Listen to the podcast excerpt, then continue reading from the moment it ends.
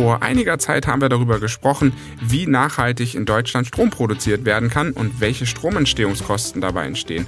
Und der ein oder andere hat sich gefragt, naja, wenn das so günstig ist, warum kostet unser Strom dann doch noch immer 35 Cent oder mehr? Und genau darüber wollen wir in dieser Folge sprechen, wie sich der eigentliche Endstrompreis, sage ich jetzt mal so, zusammensetzt. Oder ist vielleicht auch mal ganz interessant. So sieht es aus. Und wir gucken uns diese Folge so ein bisschen den, den Durchschnitt an. Also man muss hier ganz klar sagen, je nach Tarif, den ihr zum Beispiel habt, kann das durchaus minimal abweichen. Aber es ist eine Orientierung und es ist halt der Durchschnitt, der bundesdeutsche Durchschnitt. Also im Groben und Ganzen äh, sieht das halt in Deutschland so aus. Aber wie gesagt, je nach Wohnort zum Beispiel kann das auch irgendwie schwanken.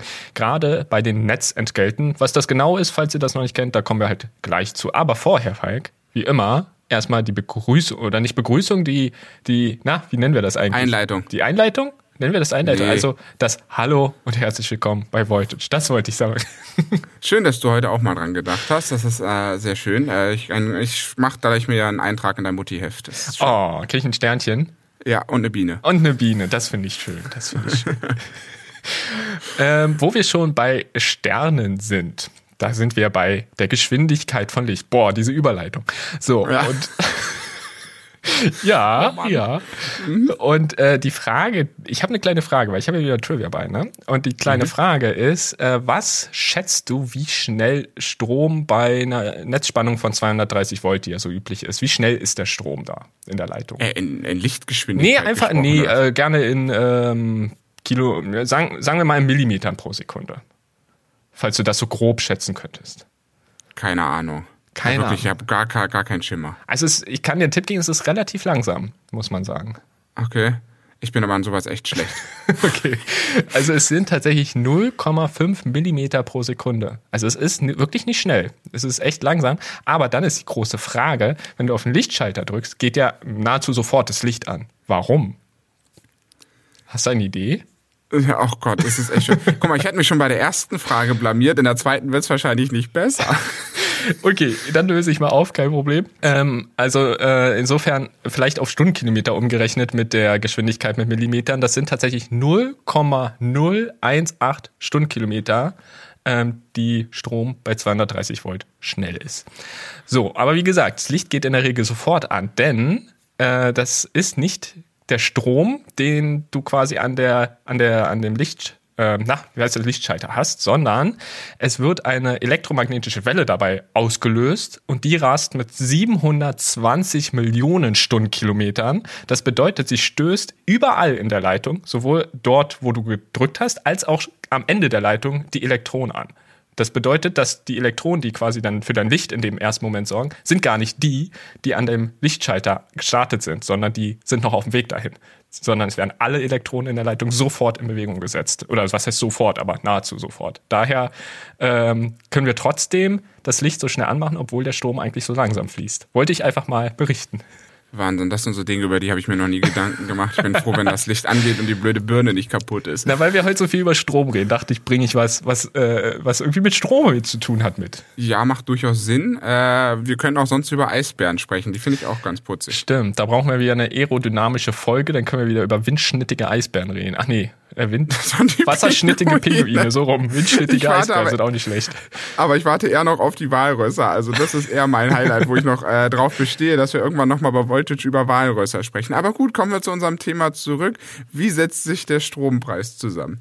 Das sind ziemlich viele Dinge, die aber erstmal ganz kompliziert klingen, aber es nicht sind. Wir fangen am besten einfach erstmal mit dem größten Batzen an. Äh, das ist in der Regel so knapp ein Drittel des Preises und das sind auch die Stromerstehungskosten plus den Vertrieb, muss man sagen. Und äh, die liegen halt, wie gesagt, so bei knapp 35,6 Prozent im bundesdeutschen Durchschnitt. Die Zahlen, die wir hier, beziehungsweise die Prozente, die wir hier nennen, die basieren übrigens ähm, auf den Daten aus dem Januar 2022, also sind relativ aktuell, muss man dazu sagen. Nicht ganz, aber relativ. Genau, wir hatten vorhin ja auch schon gesagt gehabt, äh, das ist immer sehr abhängig in Deutschland, auch woher der Strom kommt, aber es ist halt wirklich immer nur der Durchschnitt. Es ist zum Beispiel auch ein Unterschied, ob man jetzt ein Privatnutzer oder ein Gewerbekunde ist, umso mehr Strom man in Deutschland verbraucht und es gibt da durchaus Betriebe, die verbrauchen auch mal 200.000 Kilowattstunden im Monat. Ähm, das sind jetzt auch mal die Ausnahmen, über die wollen wir heute vielleicht mal nicht sprechen, weil die haben wieder ganz eigene Tarife, die haben wieder eigene äh, Zähler, die haben eigene Netzentgelte, das ist nochmal ein komplett anderes Thema. Wir reden heute halt wirklich, sage ich mal so, über den Durchschnitt im Privaten jetzt mal grob genommen.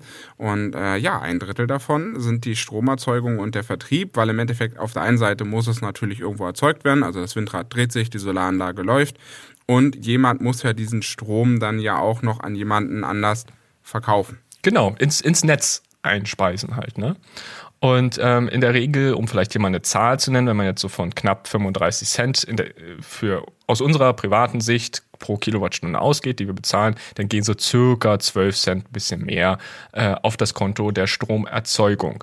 Und äh, jetzt haben wir natürlich noch zwei Drittel, wo wir uns die Frage stellen, okay, woher kommt das? Vielleicht zur Stromerzeugung noch ein, zwei Worte. Wenn euch so ein bisschen interessiert, wie das eben vielleicht wirklich funktioniert mit der Stromerzeugung, dann hört gerne mal in unsere Episode über äh, die Energieträger rein. Die hatten wir halt Anfang März gebracht. Da gehen wir ganz detailliert auf die verschiedensten Formen ein, wie wir erneuerbar Strom erzeugen hier in Deutschland und äh, nennen dann auch quasi so ein bisschen äh, Bereiche, wie teuer das ist. Denn, Fun Fact, erneuerbar ist deutlich preiswerter als fossile Energieträger und die liegen meistens sogar unter den 12 Cent, die erneuerbaren kosten. Genau, aber lass uns mal gucken, was wir noch so Schönes haben, denn jetzt kommen die schon kurz angesprochenen sogenannten Netzentgelte. Wie gesagt, ganz ruhig bleiben. Ich habe auch beim ersten Mal gedacht, oh Gott, was sind das alles für Begriffe? Es ist ganz entspannt. Netzentgelte sind im weitesten Sinne dafür da, dass die Netze weiterhin funktionieren, oder?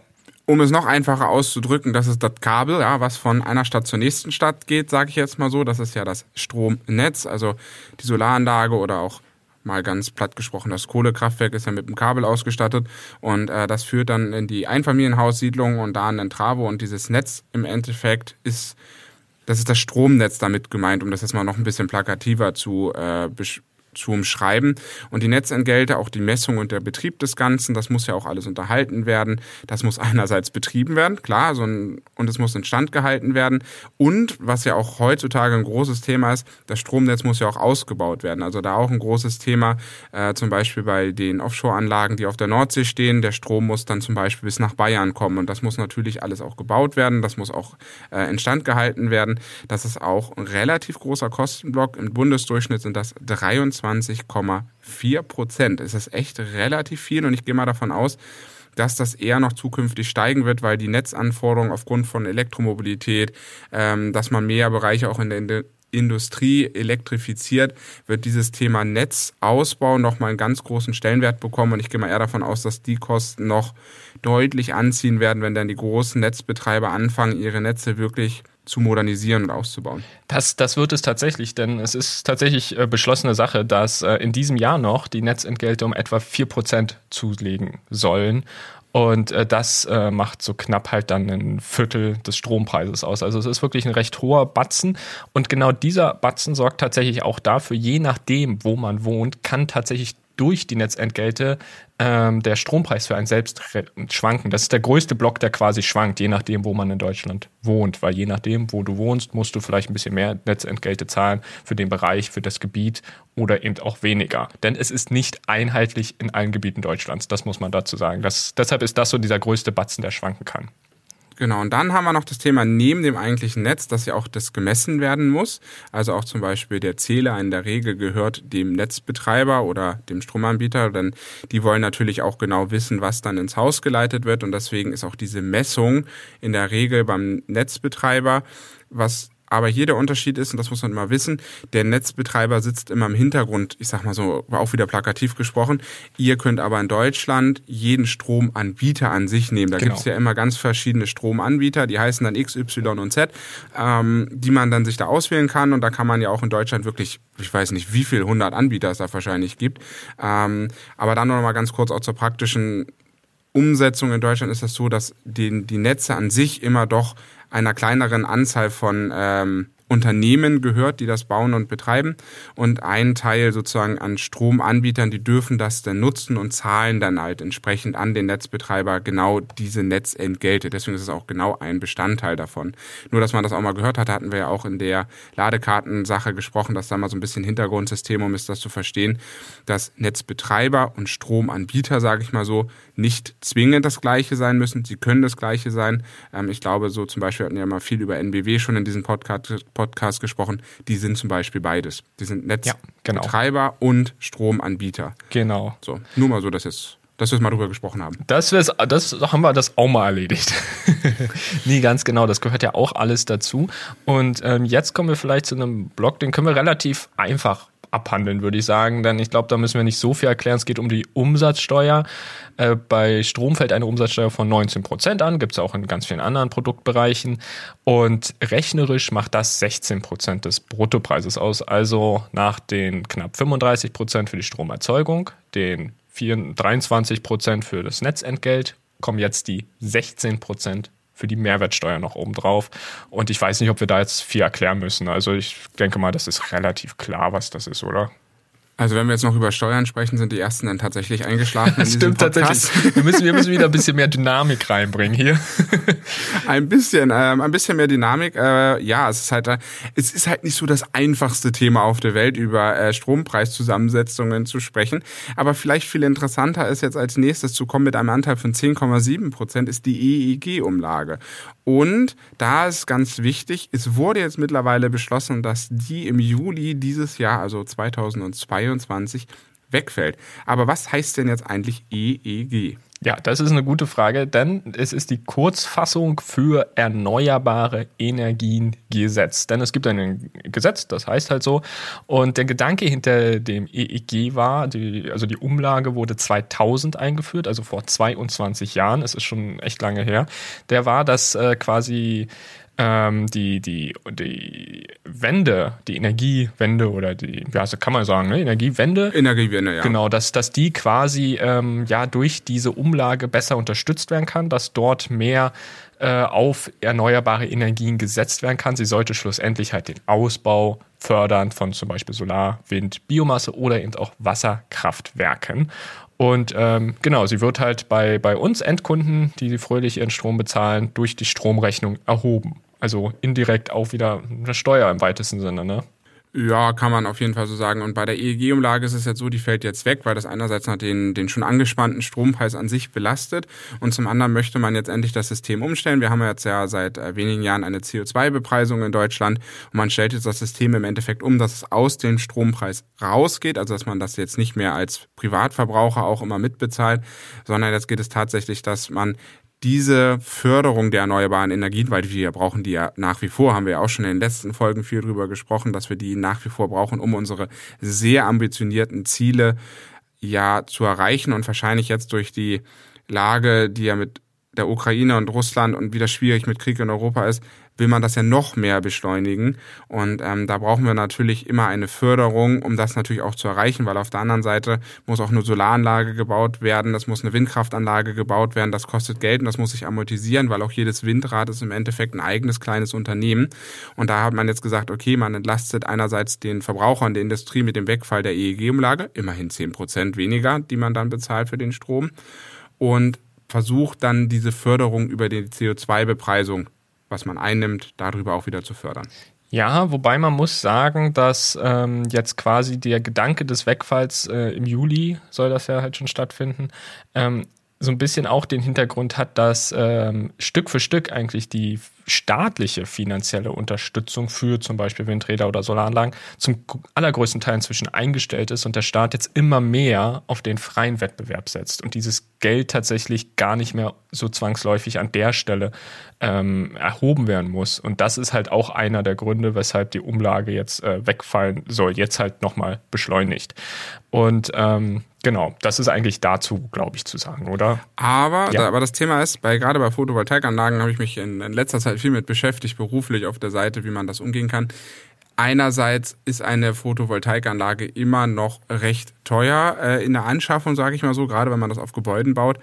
Und Zum andererseits braucht man tatsächlich immer noch eine Förderung und soweit ich es mitbekomme, jetzt um nicht zu sehr ins Detail zu gehen, äh, will man schon wieder eine, eine gewisse Förderung einbauen, dass sich auch wieder das lohnt, eine Photovoltaikanlage als Immobilieneigentümer zu errichten und vor allen Dingen, da kommen wir auch das Thema, die Bundesregierung plant ja auch durchaus, ähm, jeden Neubau, auch gerade im Einfamilienhausbereich, mit einer Solaranlage zu verpflichten, ja, zu bauen. Ja. Und da wird man irgendeine Förderstruktur schon finden müssen, das Timo, stimmt, das weil heute mit dem Markt, wie er ist, kann man eine Photovoltaikanlage tatsächlich immer nur ja unter, ich sag mal, begrenzten wirtschaftlichen Punkten betrachten. Deswegen, da muss auf jeden Fall noch ein bisschen Förderung kommen. Aber da, wie gesagt, haben sie ja schon angekündigt, dass sie das irgendwie über die CO2-Bepreisung und wahrscheinlich mit irgendwelchen KfW-Förderprogrammen machen wollen. Also das ist aber nochmal ein ganz, ganz eigenes Thema für sich.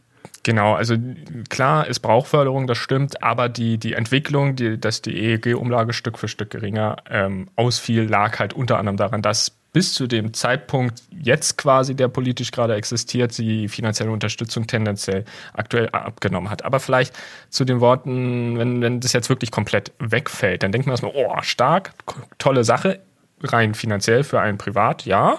Aber man darf halt nicht vergessen, hatten wir auch schon angekündigt, zum Beispiel die Netzentgelte steigen eigentlich permanent, um ehrlich zu sein. Ähm, in den letzten zehn Jahren so um knapp 22 Prozent. Sie sollen dieses Jahr wieder um vier Prozentpunkte steigen. Also das ist ähm, ich glaube, das hebelt sich relativ stark aus, muss man sagen. Also wir werden wahrscheinlich keine große Änderung schlussendlich mitbekommen, kann ich mir vorstellen. Aber da ist ja das Gute, dass zum Glück äh, alle erneuerbaren Energien, da hatten wir auch drüber gesprochen gehabt, einen, einen recht geringen Stromerzeugungssatz haben. Also wie viel kostet das tatsächlich mit einer Photovoltaikanlage Strom zu versorgen? Und ähm, da bin ich wenigstens froh, dass das günstiger wird, weil ein Kohlekraftwerk ist da deutlich teurer im Betrieb. Oh ja, da hast du absolut recht. Aber gehen wir jetzt vielleicht zum langsam zum nächsten Kostenblock und da ähm, ja, da ist wieder dieses gemeine Wort drin. Das heißt Stromsteuer. Also wir sind leider wieder bei einer Steuer angekommen. Oh, ich bin schon wieder eingeschlafen.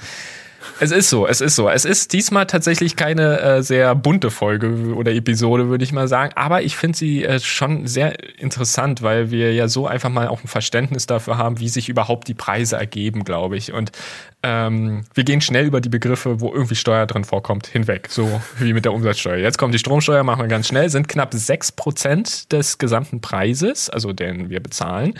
Und äh, ja, ist halt, wie man sich irgendwie denken kann, Verbrauchersteuer und die kommt aus den EU-Richtlinien, muss man auch dazu sagen. Und ähm, ja, ich weiß nicht, viel mehr ist da, glaube ich, eigentlich gar nicht zu sagen. Man muss einfach nur sagen, dass die Stromsteuer quasi seit 2003 nicht zugenommen hat. Ist ja auch schon mal positiv. Es sind immer 2,05 Cent pro Kilowattstunde seit 2003. Genau. Und viel mehr ist da, glaube ich, einfach gar nicht zu sagen, oder? Nö, da, ich glaube auch, also wie gesagt, Steuern ist ein ganz schwieriges Wort. Da kann man Schlafstörungen mit heilen. Wir reden heute über Steuern. Die erste Hälfte ist eingeschlafen. Ähm, dann haben wir jetzt, ich würde sagen, fast 92 Prozent des Strompreises besprochen. Also daher mhm. kommt äh, mhm. der Preis. Aber wir haben noch knapp acht, ein bisschen mehr als acht Prozent übrig. Und zwar sind das so verschiedene Umlagen, die sich da noch drinnen äh, befinden. Das ist einmal wusste ich auch nicht. Das ist die KWK-Umlage, also die Kraft-Wärme-Kopplungsgesetz. Da gibt es eine bestimmte Umlage, dass auch da wieder Förderung äh, entstanden ist auf der Seite und das hat man dann über den Strompreis, kriegt man das wieder rein. Genau, ne, der, der, also es ist halt eine Förderung für nennt sich halt wirklich so Kraft-Wärme-Kopplung. Ich glaube, darüber haben wir halt auch noch nie in unseren Episoden gesprochen. Das ist nochmal so eine eigene Art, Energie zu erzeugen. Und äh, das ist quasi das gleichzeitig mechanische Energie und nutzbare Wärme gewonnen wird. Und die mechanische Energie wird dann meistens halt in Strom umgewandelt und die Wärme dann für Heizzwecke, so zum Beispiel als Nah- oder Fernwärme. Also das ist einfach äh, so ein Prozess und der soll halt äh, gefördert werden und das wird er zwei, seit 2002 über die sogenannte KWK-Umlage, die wir alle fleißig bezahlen, wenn wir Strom kaufen. So sieht's genau. aus. Dann gibt es noch eine zweite Umlage, fand ich auch total spannend, nämlich nach Paragraph 19 NEV-Umlage. Mhm. Äh, wurde 2012 eingeführt, denn unsere großen Industrieunternehmen beschweren sich immer, dass der Strompreis in Deutschland zu teuer ist. Und hat man sich gedacht, okay, da schlägt man dann jetzt einfach den Privatverbrauchern ein, äh, eine Umlage drauf, dass sozusagen die großen Industrieunternehmen einen ermäßigten Netzentgelttarif bekommen.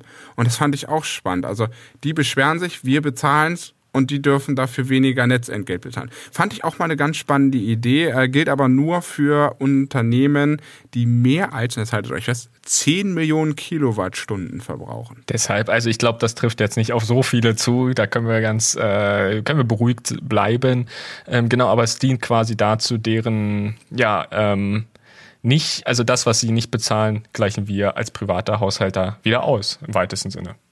Und die Begründung ist ganz einfach, dass sie dann sagen würden, na ja, dafür bleiben wir halt in Deutschland und schaffen dafür Arbeitsplätze. Genau. Und dann hat halt der Staat gesagt, okay, dann kommen wir euch ein Stück weit entgegen und um das selbst nicht als Haushaltsbelastung zu haben, äh, legen wir das einfach auf alle um.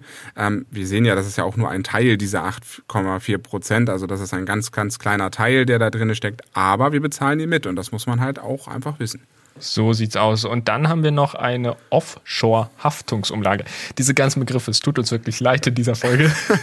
es klingt total langweilig, aber ich finde es trotzdem halt sehr interessant, wie ich ja schon gesagt hatte. Und zwar, es geht äh, darum, die, die wurde 2013 eingeführt und es geht so ein bisschen darum, dass äh, wenn jetzt neue Offshore Windparks gebaut werden und die nicht sofort ans Netz angeschlossen werden könnten und es dauert halt aus organisatorischen, aus technischen Gründen ein wenig, dann würde ja quasi der Betreiber dieser Offshore-Anlagen für einige Wochen, Monate, für den entsprechenden Zeitraum Verlust machen und zwar in ziemlich großer Höhe. So, und es geht an dieser Stelle darum, dass äh, wir quasi als, als äh, Kunden ausschließen oder, oder sag ich mal, äh, wenn, wenn wir diese Umlage, Förderung, wie man sie auch immer nennen möchte, nicht hätten, dann äh, würde es vielleicht zu ähnlichen Effekten wie bei der NEV-Umlage führen, dass die nicht mehr in Deutschland die Parks bauen würden. Denn dann machst du natürlich hier viel Verlust. Und diese Umlage quasi sorgt dafür, dass wir bis der Windpark wirklich in Aktion ist, quasi ein wenig die Kosten übernehmen indirekt. Genau, und dann kommen wir zu dem nächsten wunderschönen Wort, äh, Konzessionsabgabe. Das ist der letzte tolle, Be äh, wir haben heute Begriffe in dieser Folge, das ist super, das ist... Es ist schlimm, es ist schlimm, wirklich. Wenn mir mal jemand gesagt hatte, du machst mal irgendwann eine Podcast-Episode über äh, steuerliche Begriffe. ja, und über Konzessionsabgaben. Und Konzessionsabgaben. Aber Konzessions ist eigentlich was äh, ganz Einfaches und zwar... Ähm, hatten wir schon vorhin bei den Netzentgelten auch so ein, eine Stromleitung muss ja von A nach B gebaut werden und ähm, da sind oftmals die Kommunen für zuständig und die lassen sich dann auf ihren Grundstücken ein sogenanntes Wegerecht einräumen. Also es ist im Endeffekt eigentlich nur das Recht, dass die Kommune sagt, ja, ihr dürft das und das lässt sich die Kommune im Endeffekt ähm, entschädigen, dass dann da eine Stromleitung über ihr Grundstück führt. Und das zahlt man zum ganz kleinen Teil einfach mit. Die Kosten sind nicht so hoch. Und wenn man mal überlegt, wie viel Kilowattstunden hatten wir an der Energieträgerfolge wir in Deutschland insgesamt verbrauchen, ist diese Umlage deshalb auch so klein. Ja, und das ist es eigentlich insgesamt schon. Genau, so entsteht quasi der, der Preis beim Haushaltskunden. Was ich mich die ganze Episode gefragt habe, und da waren wir ein bisschen schluderig, muss ich ganz ehrlich sagen, aber wir bekommen bestimmt was Nettes hin. Wie sieht's denn jetzt an der Ladesäule aus, Falk? Wie sieht es an der Ladesäule aus? Was meinst du mit dem Strompreis? Genau, oder? weil der liegt ja eigentlich äh, selten bei 35 Cent pro Kilowattstunde. Ja, das ist ja aber auch nur der Strom an sich. Da haben wir auch nicht mhm. schludrig gearbeitet, sondern der Strom. Also man hat ja mehrere Elemente als Anbieter. Das eine ist ja, man muss den Strom, den man an den Kunden verkauft, ja erstmal einkaufen. Das ist ja Punkt ein, da haben wir in dieser Folge drüber gesprochen. Dann ist ja das zweite, dass ja irgendjemand diese Ladesäule gebaut haben muss. Genau. Also Hardware. So, das ist ja der Punkt. Du hast Hardwarekosten. Dann möchte derjenige, auf dem das Grundstück steht, wo diese Ladesäule steht, ja da sicherlich auch noch ein bisschen Geld dafür haben, dass diese Ladesäule auf sein Grundstück steht. Mhm. So, und dann hast du noch den nächsten Kostenfaktor, dass du sagst, okay, diese Hardware wird ja einmal bezahlt und die steht dann die nächsten Jahre. Du hast ja dann auch Betrieb, Instandhaltung, du hast Servicekosten. Das ist der nächste Punkt. Dann hast du ja auch noch, du musst das ganze Ding ja auch noch irgendwie vermarkten. Das heißt, du hast noch eine App, du hast noch Personal, ja, du hast eine Hotline, was weiß ich, du hast da noch ganz viel Gedöns, was drumherum kommt. Und dann ganz zum Schluss sagst du, hm, jetzt habe ich das alles gemacht, aber ich möchte ja auch äh, Gewinn machen, also gibt es dann auch noch eine Gewinnmarge oben drauf. Und deswegen kostet es natürlich nicht an der Ladesäule, ich sag mal 35 Cent im Durchschnitt, sondern deutlich mehr, weil ja alles das auch bezahlt werden muss. Und zum Schluss muss es ja auch einen Anreiz für das Unternehmen geben, es tatsächlich zu machen. Weil wenn man zu Selbstkosten macht, gibt es einfach keinen Anreiz. Das heißt, da sind wir immer noch mal ein paar Cent mehr drauf aber wir reden nicht über Dimensionen, die jetzt 50 Cent sind, sondern ich sag mal so, wir reden dann zwischen 10, 15, 20 Cent je nach Ladetarif, die dann in der Regel nochmal oben drauf kommen. Mhm. Also mal ganz grob gesprochen. Ich merke, Du warst darauf vorbereitet und ich nicht. Aber das ist, ist, ja, ist ja gut, wenn du da äh, gerade ein bisschen tief äh, in dem Thema drin bist, denn meine weitere folgende Frage wäre, bei AC kostet der Strom meistens weniger als DC. Das ist jetzt vielleicht so das letzte Thema, weil DC-Laden, gerade äh, mein berüchtigter Ionity Charger oder ich meine, gibt ja auch andere, die inzwischen leider relativ teuer sind, so ist es halt gerade. Ähm, wie, wie kommt das zustande? Weil ich glaube, als Elektroautofahrer kommst du ja dann doch mal hin und wieder auch bei den DC-Ladern vorbei. Geht ja nicht anders. Also ist ja auch irgendwie Sinn der Sache. Genau, also bei AC ist der Aufwand, glaube ich, insgesamt viel, viel geringer, weil eigentlich verfügt ja jedes Grundstück oder jedes Gebäude sowieso schon über einen ganz normalen Netzanschluss. Also das Haus ist an das Netz, was wir heute gesprochen haben, ja angeschlossen. Und um das, ich sage mal, mit 11 Kilowatt zu gewährleisten, ist in einem, ich sag mal, einem wirtschaftlichen Rahmen relativ gut möglich, weil ich sag mal so, das Grundnetz eine bestimmte Anzahl von AC-Ladesäulen immer noch ermöglichen kann. Mhm. Also hast immer eine gewisse Differenz. Also die, ich sag mal so, die Stromnetze sind ja heute ein bisschen mehr ausgebaut, als zum Beispiel so ein Gebäude verbraucht. Und es gibt immer so eine gewisse Differenz zwischen dem, was der Netzanschluss an sich kann und was das Haus verbraucht. Und aus dieser Differenz kann man zum Beispiel AC-Ladesäulen realisieren. Und auch selbst eine Erhöhung von so einer AC-Leistung ist relativ in der Regel relativ einfach zu machen. Bei DC ist aber das Problem, ähm, dass du für, also das macht zum Beispiel NBW so, dass du bei einer DC-Ladoleistung brauchst du noch ein extra Travo und in der Regel einen eigenen Netzanschluss. Mhm. So, das heißt, der eigentliche Stromnetzanschluss, den du an dein Grundstück hast, kann diese Leistung gar nicht. So, mhm. du redest ja nicht wenn du jetzt, sag ich mal, in einem normalen Ladepark fährst und da stehen vielleicht zwei oder vier Ladepunkte, da musst du dir ja mal vorstellen, das sind ja 150, wenn wir jetzt mal von 150 Kilowatt ausgehen, mal vier. Ja, ja. Das heißt, du musst 600 Kilowatt man, Leistung man kommt an den Standort sogar schnell auf, auf über ein Megawatt, kann ich mir gut vorstellen. Genau. Und das kann kein normaler Hausanschluss. Das heißt, du musst einerseits erstmal den Netzbetreiber dazu ermutigen, äh, dir so einen großen Hausanschluss zu legen, was unfassbar teuer ist, weil er muss ja auch irgendwo eine, eine Station finden, wo er selber ranschließen kann. Dann musst du selber neben der Hardware der Ladesäule ja noch einen Travo bauen, einen eigenen, der das überhaupt als Netzanschluss realisieren kann, bis zu einem Megawatt umzusetzen. Und dann musst du das ganze Zeug auch noch installieren. Deswegen ist DC immer mit größeren Hardware Aufwendungen mhm. in der Regel und größeren Geldaufwendungen verbunden, einfach weil das deutlich teurer, teurer ist umzusetzen.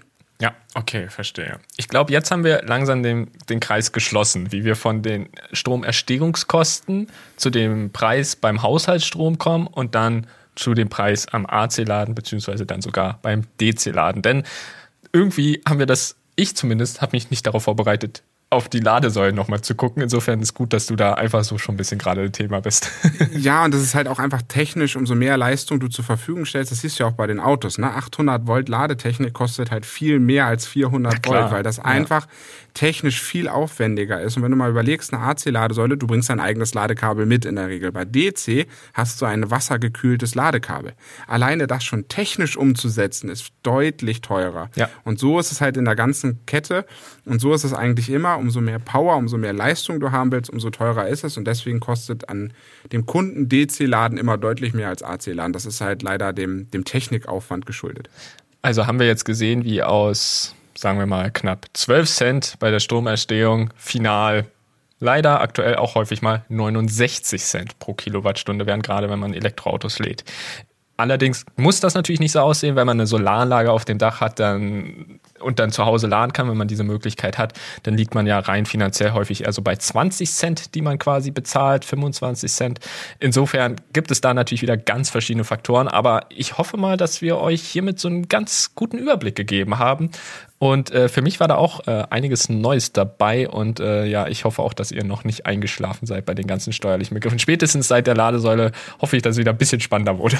Wir sind alle wieder aufgewacht, ja. aller spätestens an, an der Stelle. Nein, aber es ist, glaube ich, auch mal gut zu verstehen. Ähm, warum zahlt man tatsächlich so viel? Weil die Diskussion führe ich auch relativ viel, ähm, was man sagt, na ja, aber es kostet doch eigentlich nur so und so viel. Und auch gerade diese Differenz zwischen Stromentstehungskosten, was alles dazwischen kommt, dann die Ladesäule und bis es sozusagen von der, ich sag mal, Solaranlage bis ins Auto geflossen ist. Und was man da halt sozusagen bezahlt, das finde ich eigentlich spannend und das muss man einfach verstehen, weil da ganz viele Bausteine drin sind, die auch super wichtig sind.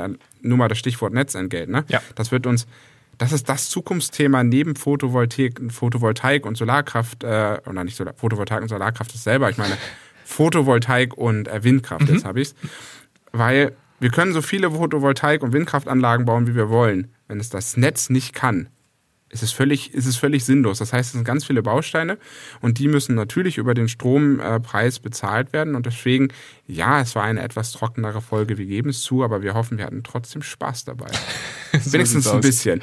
So sieht's aus. Und ich muss ganz ehrlich sagen, ähm, es, es rundet jetzt auch irgendwie so ein bisschen die, die Folge der erneuerbaren Energieträger nochmal ein Stück weit und passt ganz gut dazu. Fortsetzung nochmal, ne? Das genau. finde ich auch ganz gut. Aber jetzt darfst du dann auch den Schluss machen. Deshalb, ich würde sagen, wir sind für diese Folge tatsächlich durch. Heute mal wieder, oder was heißt wieder, seit Ewigkeiten etwas kürzer als sonst. Ähm, wir sind äh, eh mal gespannt. Falls ihr irgendwie Feedback geben wollt, könnt ihr uns sehr gerne Feedback geben. Also sei es zur äh, Dauer oder was auch immer euch einfällt. Wir sind da auf jeden Fall offen und hören immer zu und lesen uns alles fleißig durch. Also gerne auf Apple Podcasts oder Spotify auch gerne eine Sternebewertung geben, wenn euch die Folge gefallen hat. Ansonsten hören wir uns auf jeden Fall in zwei Wochen wieder. Vielen Dank an dieser Stelle fürs Zuhören und bleibt gesund. Bis dann. Tschüss.